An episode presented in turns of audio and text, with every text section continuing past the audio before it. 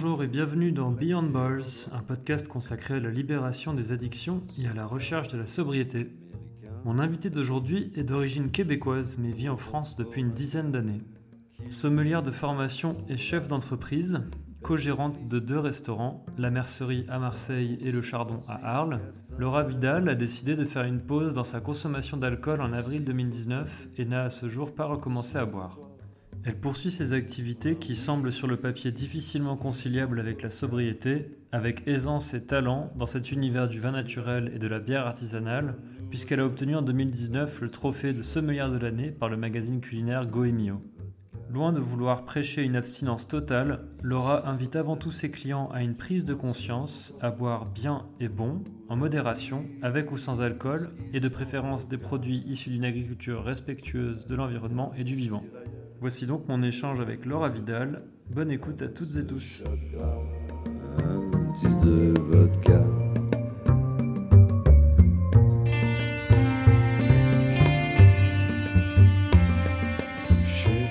Merci beaucoup. Merci encore de prendre le temps de faire cet échange. C'est cool. Avec plaisir. Euh, en plus, je sais que, je sais que tu es bien occupé. Euh, donc, euh, donc c'est cool. Je suis content qu'on arrive enfin à se, à se parler.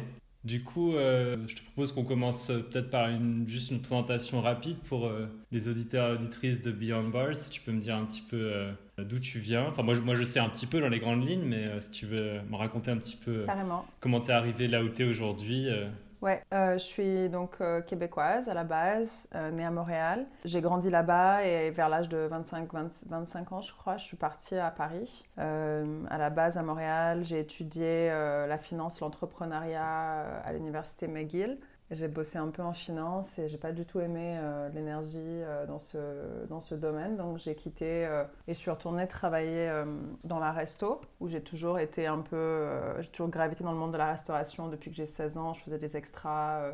Au Québec, c'est une formule de pourboire où tu peux quand même bien gagner ta vie. Mmh mmh Contrairement en France, c'est pas du tout des salaires. Donc j'ai bossé dans plusieurs restos assez cool à, Montréal et euh, je suis tombée sur euh, un resto qui m'a beaucoup plu euh, quand j'ai quitté la finance, le club chasse et pêche, où j'ai beaucoup appris sur le vin parce que le sommelier faisait des dégustations à l'aveugle chaque mercredi avec toute l'équipe et du coup il invitait tout le monde à goûter à l'aveugle. Donc euh, goûter des vins à l'aveugle, c'est euh, tu sais pas ce que tu as dans le verre et euh, tu essaies de deviner, c'est assez ludique. Et mm. du coup, ça enlève le côté buveur d'étiquette ou tu as des a priori. Bien sûr, oui. Et j'ai trouvé, ça trop, j'ai trouvé ça trop cool. Donc ça, ça m'a fait tomber amoureuse du, du vin. J'ai goûté des trucs qui sentaient voilà, des choses qui n'étaient pas du tout reliées au raisin. Je trouvais que c'était vraiment fascinant à quel point le vin pouvait voilà, parler à travers quelque chose d'aussi simple d'une histoire d'un endroit, des gens, des choix. Euh, des, climats, euh, de la température. Euh, voilà. Donc tout ça m'a beaucoup passionnée et j'ai commencé à faire une formation en sommellerie au Québec qui a duré un an, qui équivaut plus ou moins au WSET anglais, je pense, aux États-Unis. Enfin, c'est un, un, truc assez poussé sur voilà, tous les pays euh, français, euh, enfin tous les pays euh, européens. pardon, incluant la France, l'Espagne, l'Italie, tout ça. Suite à ça, j'ai bossé un peu dans un autre resto qui s'appelle le MEAC avec une super carte des vins, aussi avec des gens hyper passionnés, des femmes en salle, beaucoup de, un, gros, une grosse organisation, une grosse machine, une brasserie, mais avec des vins nature hyper pointus, hyper intéressants. Et euh, finalement, euh, fin 2010, j'ai rencontré des, enfin, j'avais des potes qui avaient une cidrerie, euh, des cidres de glace au Québec, et qui m'ont proposé de faire, ces, ouais, de faire une promotion de ce produit à Paris. D'accord. Donc je suis partie euh, fin 2010 avec euh, des bouteilles dans, mon, dans ma valise et euh, je suis plus revenue parce que voilà, j'ai rencontré plein de gens cool à Paris. notamment, j'ai rencontré Catherine Breton qui m'a proposé de, de, vendre ses vins. C'est comme ça que j'ai rencontré Grégory Marchand au Frenchy. Mhm. Et il m'a proposé de faire, d'être la première sommelière du Frenchy. Parce qu'avant, c'était, bah, ça faisait un an qu'il était ouvert et c'est lui qui faisait la sélection. D'ailleurs, il a un super nez, c'est quelqu'un de, avec un très bon palais. Ah ouais et, euh, Je savais pas, d'accord. Ouais, ouais, il est super, euh, il est très très fort. D'ailleurs, euh, après, quand j'ai commencé à bosser pour lui, je lui mettais toujours des verres à l'aveugle sur le bas et, Il était très fort, il devinait souvent. Donc euh, voilà, on a, on a travaillé main dans la main au début, mais il m'a vraiment donné ma chance pour euh, créer une carte des vins un peu plus à mon image, avec des vins de partout, pas juste des vins français. Et donc j'ai bossé avec lui voilà, pendant à peu près trois ans au Frenchy. J'ai rencontré Harry, qui est devenu mon associé sur un projet de restauration éphémère.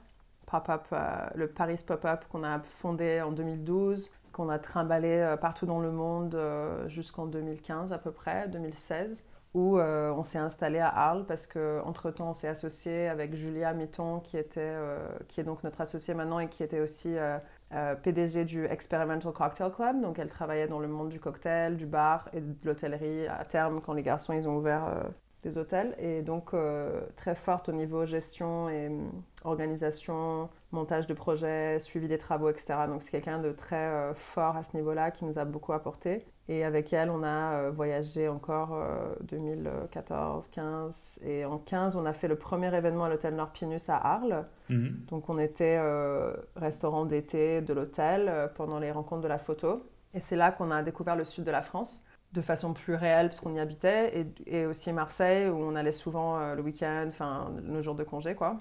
Et on a décidé en 2016 d'acheter le restaurant Chardon, qui était donc l'inverse de ce que nous, on a toujours fait, euh, qui accueille des chefs en résidence, des chefs éphémères, qui tourne, qui est très dynamique, avec beaucoup de changements, sauf euh, une chose qui est importante pour nous, c'est la carte des vins, toujours des vins vivants, des vins d'auteurs euh, et d'autrices, euh, des vins de petits vignerons et de vigneronnes qui sont passionnés, qui sont très engagés au niveau de la viticulture, mais aussi euh, dans leur façon de suivre le vin une fois qu'il a été euh, mis, en, mis en bouteille, non, mais au niveau du chai, de la façon de transformer. D'accord.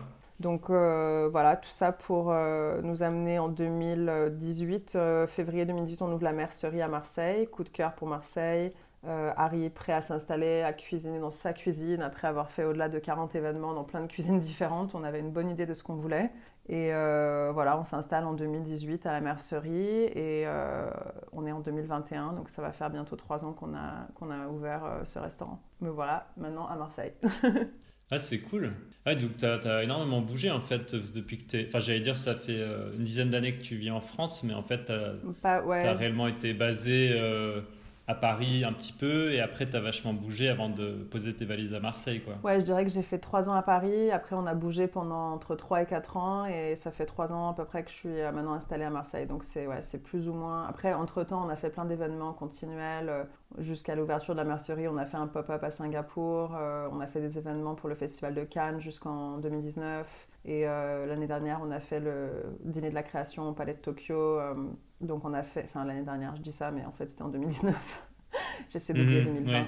Oui, oui, et, ouais, et donc, euh, mhm. non mais voilà, donc du coup, euh, on, a toujours, on est très dynamique dans notre façon de voir la vie, les choses, euh, le business. On planifie 2021, là on va ouvrir un projet à Marseille toujours, mais avec un, un, ancien cuisinier de la mercerie qui a beaucoup de talent, Valentin. Donc euh, on continue à, créer parce que pour nous c'est la, c'est, le, la base, quoi. La création, toujours euh, garder ça très dynamique, c'est, important. Mhm.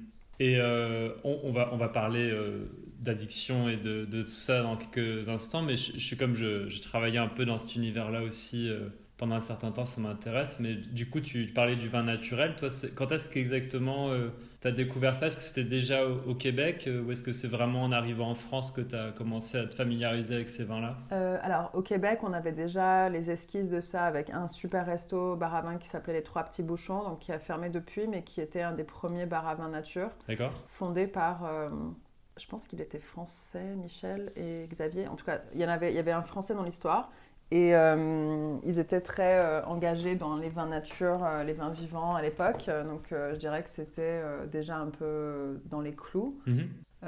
J'ai d'ailleurs goûté une de mes premières bouteilles de vin nature, c'était le Initials Bébé de Agnès Heron Moss, qui m'avait beaucoup percuté pour sa minéralité, le miel, le citron confit, le côté très crayeux du chenin quand il est dans une grande minéralité. Et j'avais été hyper percutée par ces vins. Et quand je suis arrivée à Paris, j'ai eu la chance de goûter pas mal de trucs sympas, et notamment d'être pris euh, sous l'aile de Catherine Breton, qui est un peu ma mère spiritueuse. Oui. Je le dis souvent, mais c'est vraiment le cas. C'est quelqu'un qui a une énorme, euh, une énorme capacité d'inspirer et d'aider, de, vouloir euh, faire rayonner les gens. Et donc, qui m'a beaucoup, beaucoup apporté, fait présenter à beaucoup de vignerons nature. et donc, oui, j'ai appris un peu, j'ai goûté, je dirais, j'ai eu le, la pointe de l'iceberg au Québec, mais c'est en visitant les vignerons, en passant du temps dans les vignobles, en, comprenant. Euh, là, je reviens d'une semaine de visite euh, des vignerons dans le Gard et euh, dans la vallée du Rhône-Nord. Et c'est vrai que c'est vraiment avec eux qu'on apprend le plus, en fait. Bien sûr. Donc, c'est un, peu, un peu comme ça que j'appréhende mon métier c'est d'être proche des, des humains qui font les vins. Oui, et aller voir à quoi ressemblent leurs vignes et les, lieux de vie où ils fabriquent leur, où ils élaborent leurs produits. Exact, ouais. Leur énergie aussi dans le mhm. moment, euh, ils sont, euh, enfin voilà, c'est important, je crois, parce que tout ça rentre dans le, dans le qui, quoi. Mm. Bien sûr. Et alors, euh, et, juste parce que du coup, tu parlais de 2020 comme une année bon compliquée évidemment pour la restauration, euh, et puis ça continue de l'être début 2021 malheureusement. Ouais. Et comment ça se passe euh, pour tes affaires actuelles? Est-ce que, est-ce que vous êtes ouvert? Est-ce que vous faites de la vente à emporter sur tes établissements? Comment vous vous adaptez là en période Covid bah en fait, euh, donc dès, le premier confinement, on a tout de suite commencé à faire de la vente euh, de packs de vin. Euh, j'ai sélectionné quelques bouteilles un peu stylées que je trouvais cool et qui pouvaient être un peu réconfortantes dans ces temps un peu bizarres. Mhm. Et on a fait pas mal de ventes de ça, wine packs, 6, 12 bouteilles. Et après, on a fait un peu des apéros. On a fait pas mal d'actions le premier confinement et de livraison à domicile. Et ensuite, on a euh, on a réouvert, on a eu un été très très très chargé, donc euh, on était assez fatigués. Quand ils nous ont refermé les restos, bon, c'était très ping-pong à Marseille, on a eu des hauts et des bas parce que c'était euh, couvre-feu, fermeture, réouverture, limiter le nombre de couverts. Enfin, c'était vraiment très très aléatoire et changeant et un peu. En fait, c'est très fatigant, c'est très épuisant ce genre de, de, changement perpétuel parce que je pense que chaque fois on le vit comme un deuil et il faut se réinventer et un autre deuil et on nous ferme les portes et on n'arrive pas en fait à, on a l'impression qu'on n'arrive pas à avancer. Donc on l'a vécu un peu plus euh, soft dans le sens où on s'est dit on va pas se mettre de pression pour réouvrir, faire des trucs. Euh, finalement, euh, les équipes étaient quand même très fatiguées de tout l'été qu'on avait eu, donc ça nous a fait un peu du temps de, repos entre guillemets, même si on aurait préféré bosser. Mais en tout, cas, hmm. on n'a pas choisi nécessairement de faire autant d'activités et d'actions que la première fois qu'ils nous ont confinés.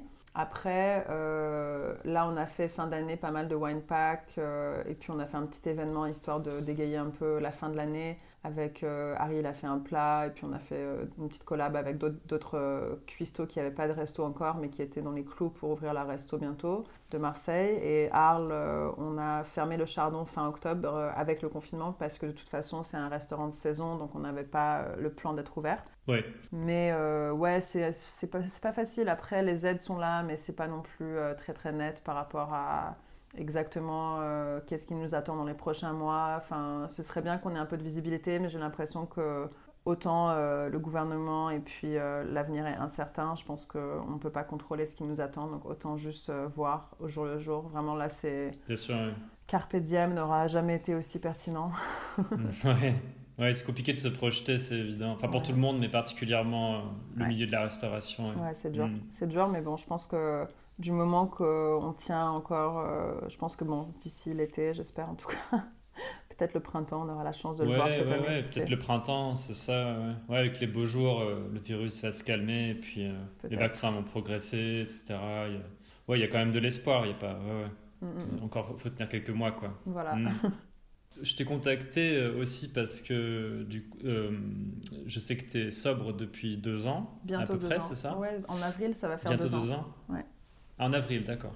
Ouais, c'est mon anniversaire, donc j'ai du mal à, j'ai du mal à oublier. ah, t'as, arrêté le, jour de ton anniversaire? C'était. Euh, exact. D'accord, ah ok, je savais pas. D'accord. C'était, bah, j'ai fait, non, c'est pas vrai parce que j'ai, fait une grosse bringue le jour de mon anniversaire avec mon associé Julia. On s'est fait hyper plaisir. On est allé à El Cano, qui est un super resto à Guetaria en Espagne sur la côte basque, et on s'est fait méga plaisir. Et le lendemain de cuite était juste euh, vicieux. mais le lendemain, c'était le dernier. Euh, ça aurait été mon dernier. Ça aurait été ma dernière cuite. Donc euh, techniquement, le 22 avril, c'est c'est ma journée où j'ai arrêté. D'accord, ok. Et, et, du coup, voilà, en fait, ça, donc, euh, ça m'a interpellé parce que, évidemment, des sommelières et sommeliers qui sont sobres, c'est assez rare. Je ne sais pas si tu es la, la, seule, en tout cas, peut-être publiquement la, la, seule à, à t'être, en tout cas, exprimée sur ce sujet. Et, et donc, ça m'intéressait de savoir un peu qu'est-ce qui t'a amené à, faire une pause Parce que si j'ai bien compris lors de nos échanges euh, avant cet entretien, euh, tu n'as pas décidé d'arrêter pour toujours, euh, tu as, juste décidé de faire une pause qui continue encore aujourd'hui, après presque deux ans. Mais, mais, qu'en revanche, tu ne t'empêcheras pas de reboire de l'alcool plus tard si tu en as envie, bien sûr. Mais donc, ouais, quelles, ont été un peu tes, motivations pour, pour faire cet arrêt d'alcool euh, en avril 2019, euh, du coup? Ouais, exactement. Ben, en fait, euh, c'était une accumulation de choses. Je pense que le gros, enfin, le sujet qui était peut-être celui qui était le plus déclencheur, c'était vraiment l'année 2019 qui m'attendait. Donc, à partir de avril 2019, on enchaînait bon, la, réouverture, on va dire, l'été très chargé du Chardon. On allait faire le festival de Cannes l'été à la mercerie, euh, le palais de Tokyo en octobre ou en septembre, euh, on avait pas mal d'événements qui s'enchaînaient où il fallait vraiment que je sois très très très euh, présente, où j'avais beaucoup de taf. charge mentale, je dirais que c'est la charge mentale plus qu'autre chose qui m'attendait.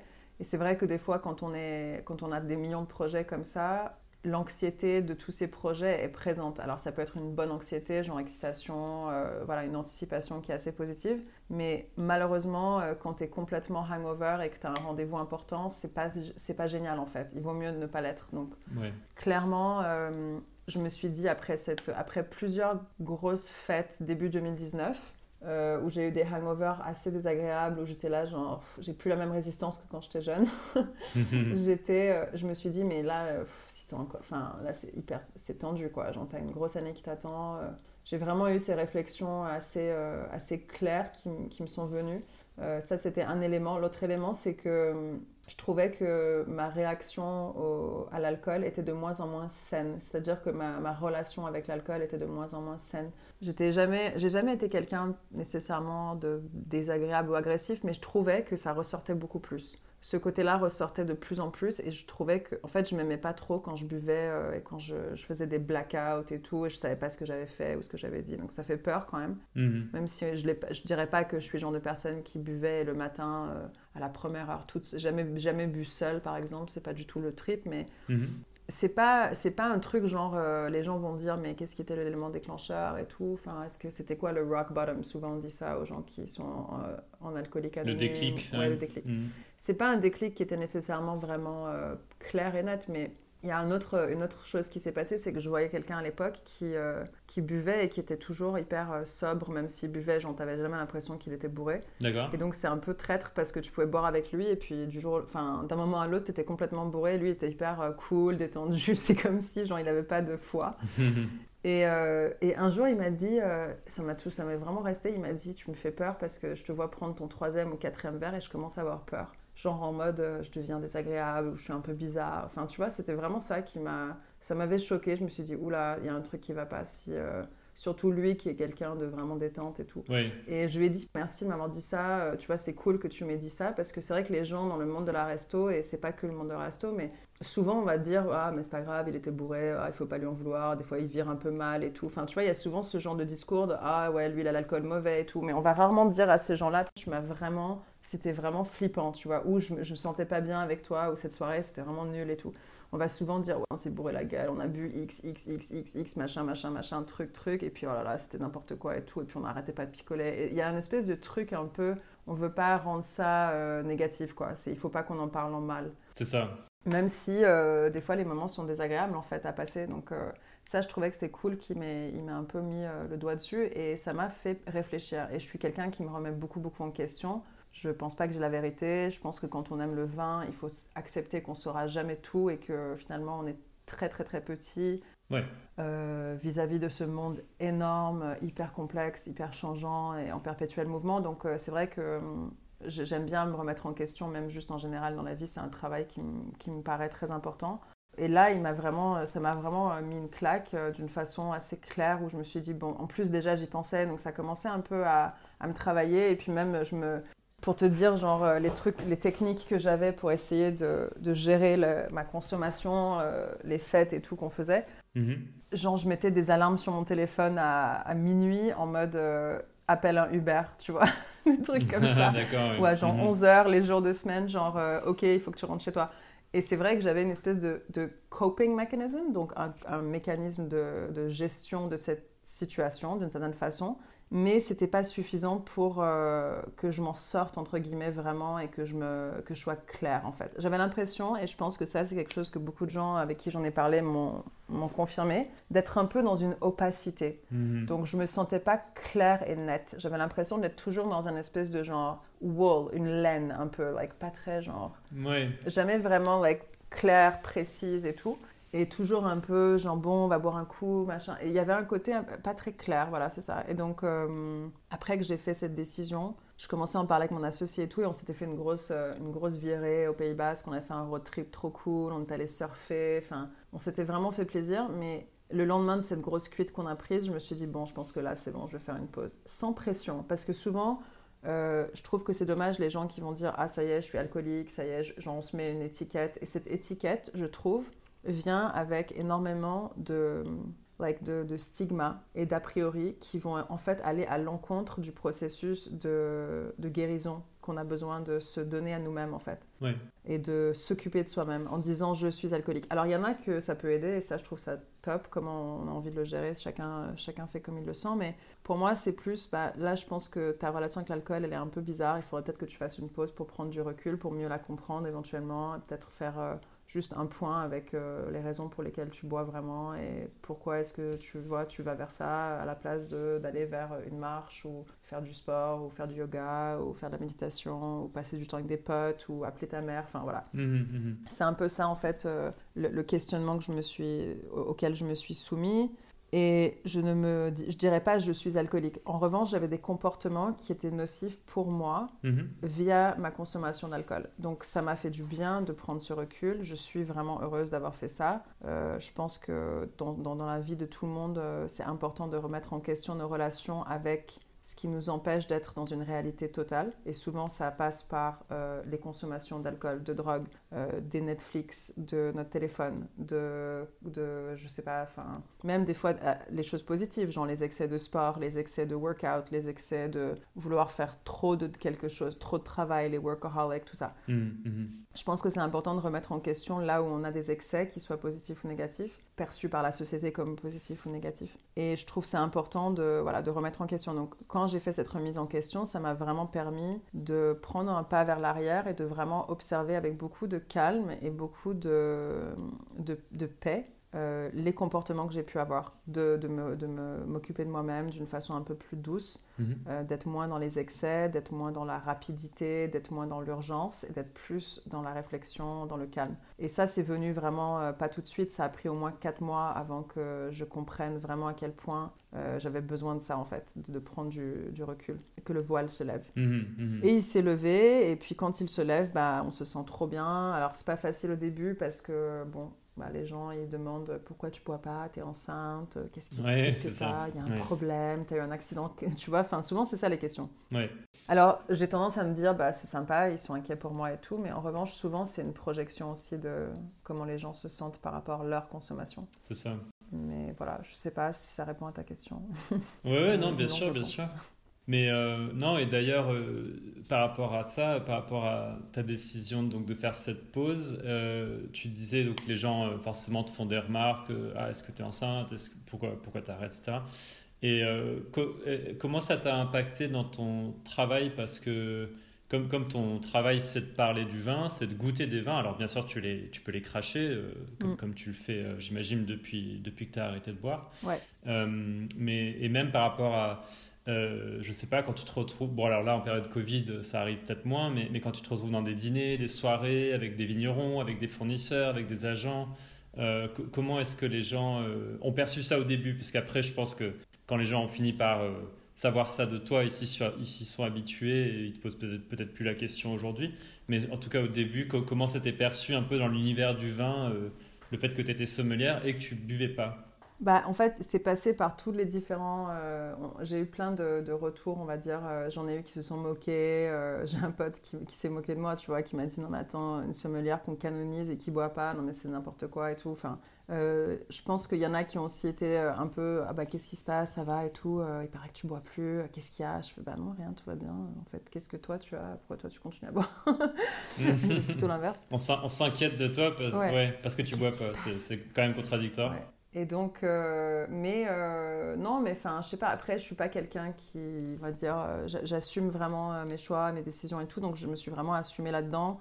Et surtout parce que c'était pas quelque chose qui m'est. En fait, je pense que le fait justement que j'ai pas dit, ah ouais, je suis alcoolique, j'ai un problème grave et tout, je suis vraiment, tu vois, ça va pas, il faut que j'aille en détox, machin. Ce côté, genre, où on enlève l'élément de honte, mais plutôt on prend l'élément de empowerment, donc de prise de pouvoir sur soi-même, sur sa vie, sur ses choix bah, moi, c'est comme ça que je le vis. Hein. Je vis pas ça comme si je suis une victime. Oh là là, euh, c'est la fin du monde. Le, vin, ça, ça, a été trop. J'ai pas réussi, machin. C'est pas ça. C'est j'ai fait un choix conscient d'arrêter et je m'empêcherai pas un jour de recommencer, mais je me sens pas le besoin. Donc tant que je me sens pas le besoin, je vais pas le faire. Mhm. Ou je me sens pas un besoin où je me sentirais bien et que ça vaudrait la chandelle en fait. Mhm, mhm. Après, je pense que l'élément sommelière, finalement, même si ça peut paraître contradictoire, finalement, c'est une bonne chose que je sois sommelière parce que je suis habituée à goûter et cracher. Oui. Donc, les gens lambda qui, sont, qui ont des comportements potentiellement compliqués avec l'alcool et qui ont des relations bizarres avec le vin ou avec, les, avec les, la bière ou avec l'alcool en général, c'est peut-être plus dur pour eux de dire bah, je vais commencer à cracher dans un seau quand je vais dans un restaurant hmm. parce qu'ils n'ont pas cette habitude, c'est pas leur travail. Donc, c'est-à-dire que je, dirais qu'à la limite, pour moi, c'est presque plus facile parce que je peux utiliser comme excuse que je suis sommelière et que donc je crache parce que je suis sommelière. Donc finalement, euh, non, ça m'a pas trop. Enfin, maintenant, j'avoue que je suis allée chez un pote à Paris qui m'a amené un seau avant même de. Enfin, il m'a pas demandé quoi. Il m'a dit tiens, je te mets un crachoir et tout parce qu'il savait en fait. et ça, je trouve ça, hyper élégant, tu vois. Je trouve ça cool parce que mhm. on s'en fout. Tu craches de l'intérieur, de l'extérieur, ça revient au même quoi au final. Bon, d'accord, j'avoue que c'est pas super de voir quelqu'un cracher devant toi quand tu manges, mais après voilà, il faut être euh, aussi le faire dans, un contexte précis, en discrétion. Euh. Oui, c'est ça. Tu peux le faire discrètement. Après, moi, pas besoin de, ouais, de le faire sous son nez cracher devant tout le monde, je peux juste faire genre comme ça sur le côté. C'est comme si tu te mm. mouches. C'est comme si je me mouche. Mm. je me mets sur le côté, je me mouche et je fais semblant. Voilà. Donc c'est. Après, c'est aussi, voilà, il faut l'assumer. Euh, moi, je l'assume, j'ai pas de problème avec ça. Si quelqu'un. Euh, en fait, si quelqu'un a un problème avec ça, souvent, c'est son problème, pas le mien, au final. Donc, euh, voilà, c'est vraiment personnel. Mais non, j'ai pas trop reçu de pushback dans le sens j'ai pas senti que les gens me jugeaient négativement. Et puis en fait, ce qu'on réalise pas et ce qui est souvent très important à, se rappeler, c'est que les gens sont pas. En fait, les gens s'en foutent de, de, des autres finalement. Tout le monde est un peu, d'une certaine façon, vit sa vie à travers ses propres yeux. Donc, il y a un certain élément d'égocentrisme et de. C'est pas négatif hein, ce que je dis, mais il y a un élément de genre de, de vécu personnel. Mhm. et, pas, et, les gens, ceux qui sont là, ah t'as vu, elle a arrêté de boire et tout, bah, franchement, ils vont parler peut-être 3-4 fois et après c'est fini, il n'y a pas vraiment de sujet. Donc, euh, oui, c'est un événement. Moi, je l'ai pas senti. Mhm.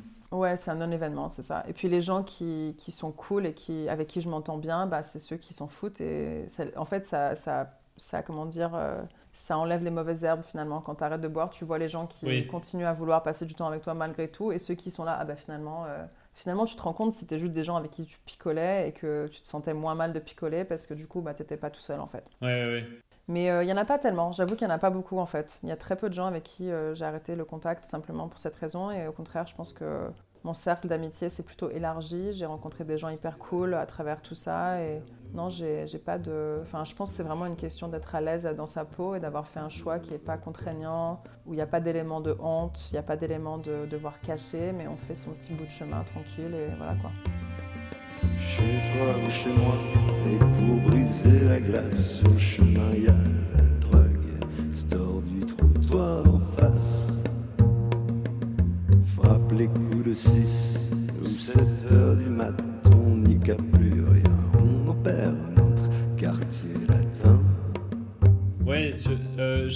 jour par exemple, j'ai vu sur Instagram que tu avais euh, partagé, euh, je sais pas si c'était en story ou, en, publication, mais c'était la. J'ai reconnu, puisqu'on l'avait à la cave de Belleville où je travaillais, c'est l'antidote du domaine des grottes. Ouais. Le, le, jus pétillant avec des herbes, tout ça là. Et, euh, je me suis demandé, euh, Ouais, ouais, c'est bon, carrément. bah, surtout pour quelqu'un qui, soit qui fait une pause, soit qui, mm, mm. soit qui juste ne hein, veut pas boire tel soir, etc. Ça peut être très cool de boire ça parce que c'est vraiment bon. Et puis ça vient d'un domaine viticole en plus. Ouais. Mais du coup, du coup est-ce que ça a changé un petit peu ta façon de communiquer sur, euh, euh, sur les boissons non alcoolisées, là, depuis que tu, tu bois plus, que tu euh, es attaché à faire aussi un peu de... Enfin, à promouvoir, entre guillemets, ce, genre de produits-là, ou des bières sans alcool, ou des choses comme ça, issues de brasseries artisanales Carrément, ouais. J'ai... En fait, au moment où on arrête de boire, on se rend compte qu'il n'y a pas trop d'options dans le monde, dans le monde, out there.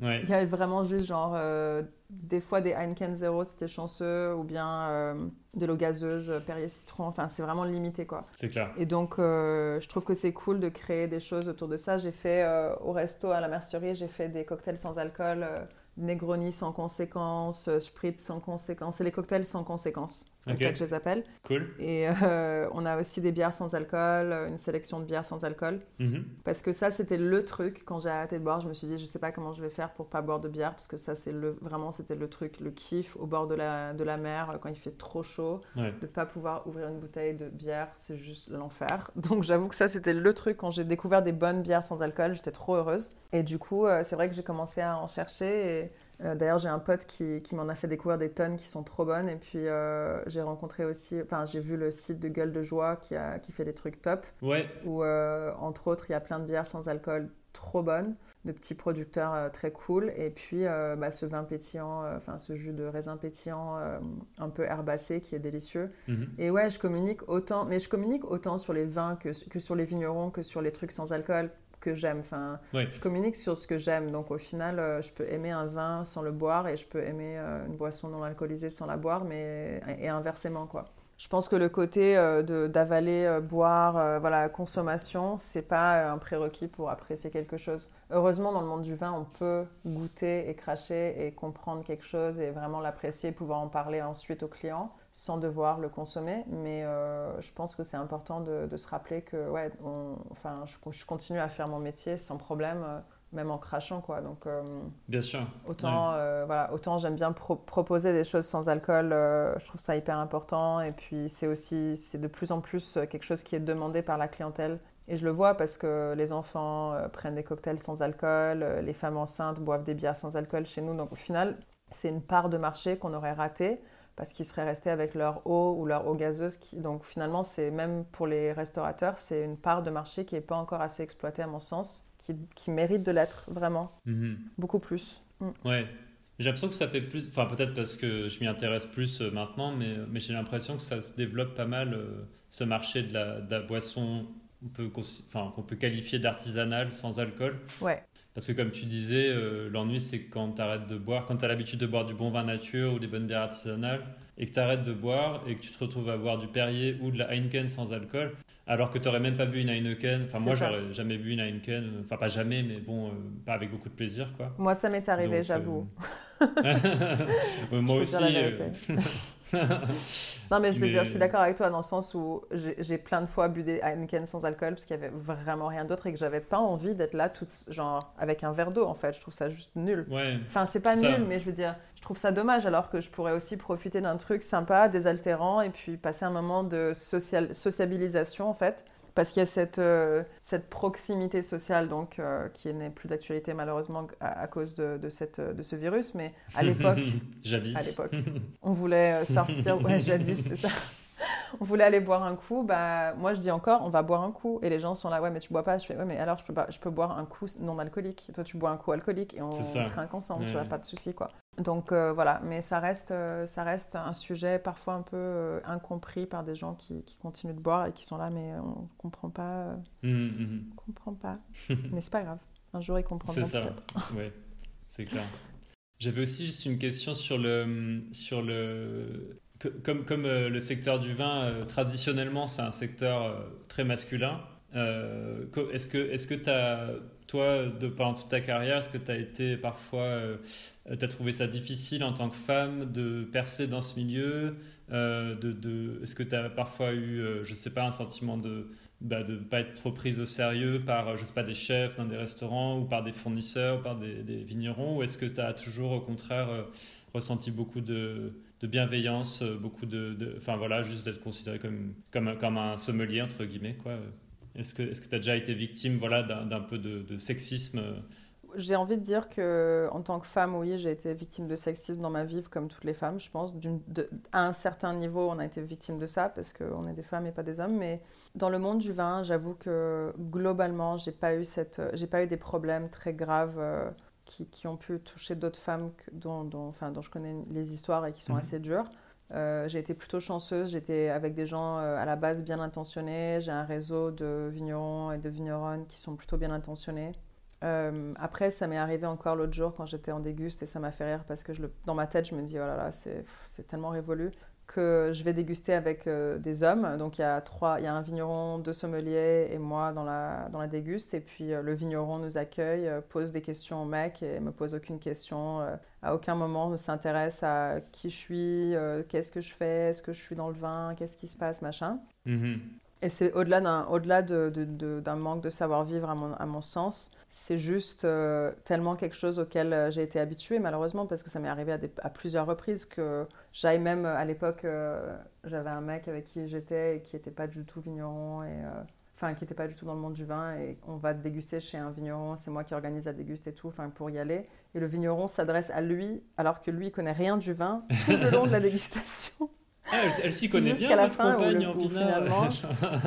ouais, waouh, elle s'y connaît vachement bien. Ah, vous êtes, ouais, franchement, et tout. Ouais, vous lui avez bien appris. Hein. le, le, dinosaure. Euh, c'est ça, c'est juste. Euh, enfin, ouais, c'est un peu ça. Donc, il euh, y, a, y, a eu des incidences comme ça qui continuent d'arriver sporadiquement, mais mhm. franchement, je m'en fous. Je m'en fous parce que c'est pas c'est pas grave en fait enfin moi je le prends pas personnel j'ai arrêté d'y penser enfin je monte pas au créneau même si on me dira tu devrais montrer au créneau, euh, t'es indigné et tout. Euh, mais non, tu fais ce que tu veux évidemment. Mais... Je choisis mes batailles désormais. Bien sûr, ouais, carrément. Ouais, je choisis mes batailles et je trouve pas que c'est intéressant de. Enfin, c'est pas grave en fait. Si cette personne-là, il doit bien avoir des raisons pourquoi elle agit comme ça et c'est sans doute des choses qui lui sont arrivées ou oui, oui, oui. des malheurs pour elle. En tout cas, tu, tu te laisses pas trop trop atteindre par ça, quoi. Tu tu, tu laisses ça glisser, ouais. Ok. Non, non. Bah...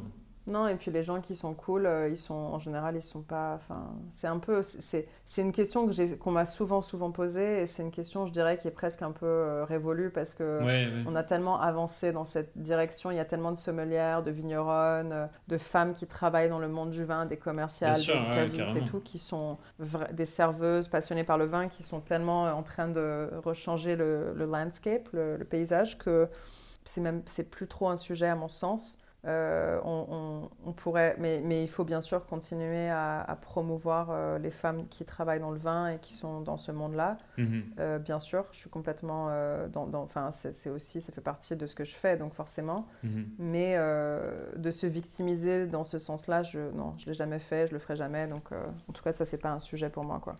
Ouais, comme tu dis, c'est en train de changer. Enfin, je vois, je vois partout sur Instagram notamment les vins de, de euh, comment elle s'appelle Fleur Godard euh, Fleur ouais voilà avec Fin et Volaille enfin il y, a vraiment de plus en plus de femmes et tant mieux qui qui, euh, qui sont des, des porte-parole du vin naturel etc et c'est et tant mieux c'est en train de vraiment mm. devenir tout à fait normal et, tant mieux quoi complètement ouais. j'étais juste curieux de savoir comment toi s'était passé au cours de ta carrière jusqu'à maintenant et j'ai une dernière question. En général, je finis mes entretiens euh, par cette question. Alors, on y a déjà un petit peu, enfin, tu y as déjà un peu répondu euh, pendant notre échange, mais la, dernière question que je pose en général à mes invités, c'est quel conseil euh, tu, donnerais à quelqu'un qui aujourd'hui nous écoute et qui bah, est dans un rapport excessif avec l'alcool, sans forcément être totalement alcoolique ou ni rien, mais voilà, qui, se pose des questions, qui aimerait soit faire une pause, soit arrêter et quel, conseil tu pourrais donner à quelqu'un qui, voilà, qui se pose ces questions et qui ne sait pas très bien par quel bout prendre le problème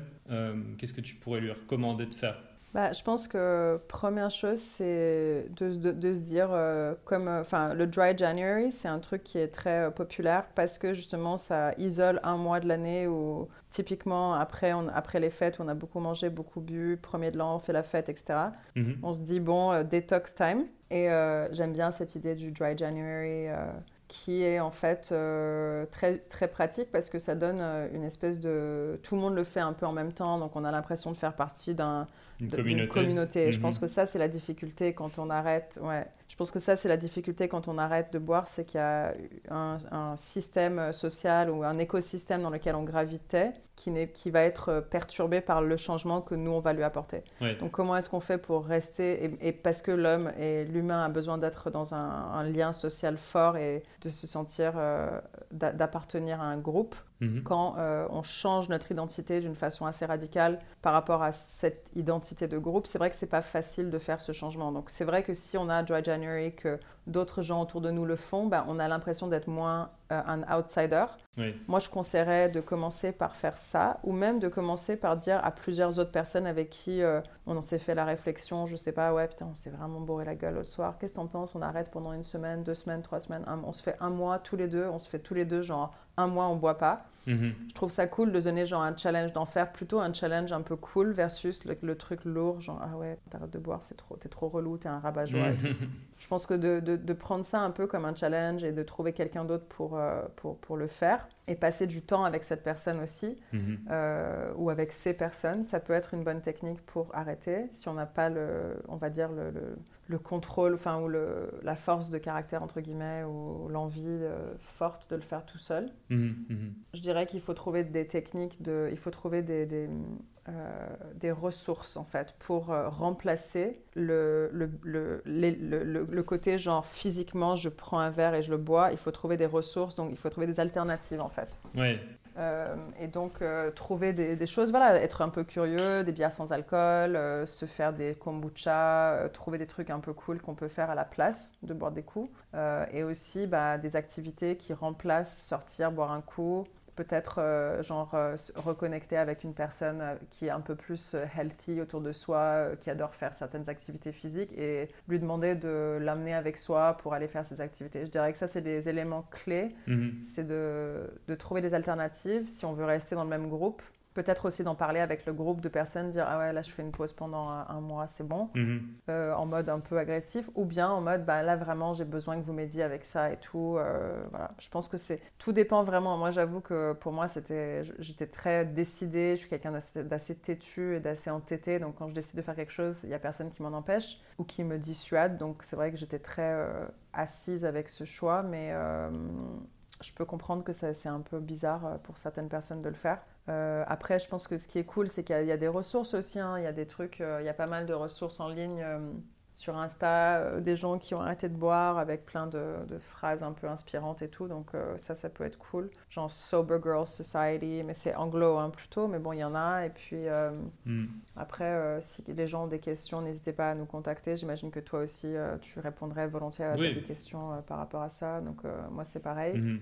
Voilà, c'est ça, que- ça c'est mes conseils. Trouver une alternative, trouver des alternatives d'activités physiques, sociales et autres. Mhm. Et peut-être prendre quelqu'un avec soi pour être témoin ou du moins un partenaire dans l'aventure. quoi. C'est ça. ouais.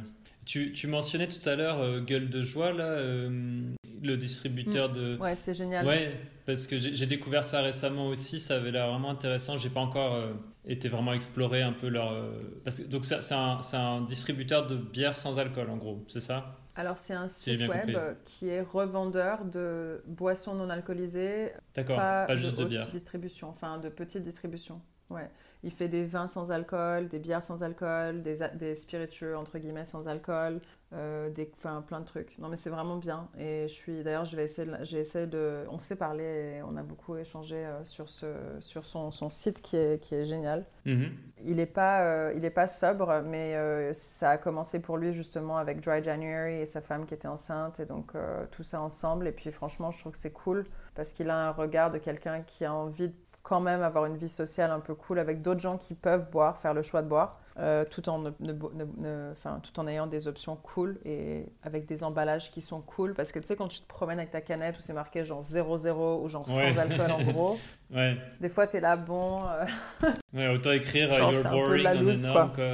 quoi. Ouais, genre le rabat-joie de, de service. Alors que ça, si t'as un truc un peu cool, stylé, machin, personne sait. Donc en fait, finalement, tu, tu te sens un peu plus normal, entre guillemets. C'est ça, ouais, absolument.